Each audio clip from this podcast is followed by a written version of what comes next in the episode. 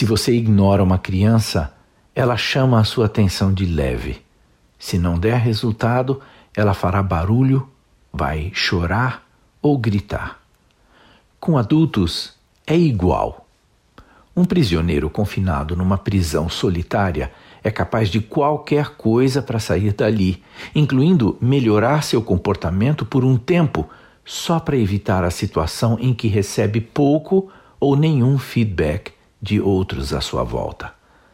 Na administração de recursos humanos, feedback é o procedimento que provê uma pessoa de informações sobre seu desempenho, com o objetivo de reorientar ou estimular comportamentos futuros mais adequados. Dar feedback não é gentileza, é necessidade. Qualquer feedback, mesmo negativo, é melhor do que nenhum. Mas muitos chefes adotam o procedimento de não dar feedback nenhum ao funcionário, nunca, o que é péssimo. Pense naquela tradicional cena do marido nervoso pelo atraso da mulher se arrumando para a festa. Ela aparece e pergunta a ele: E então, este casaco fica bem em mim?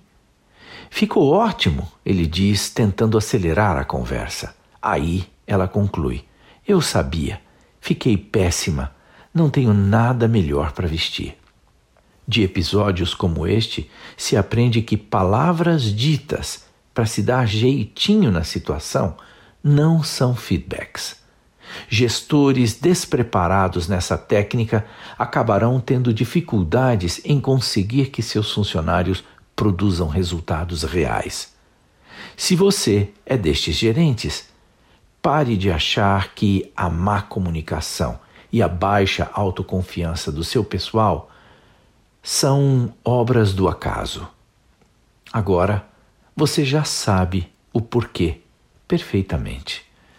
Eu sou Abraham Shapiro, profissão atitude.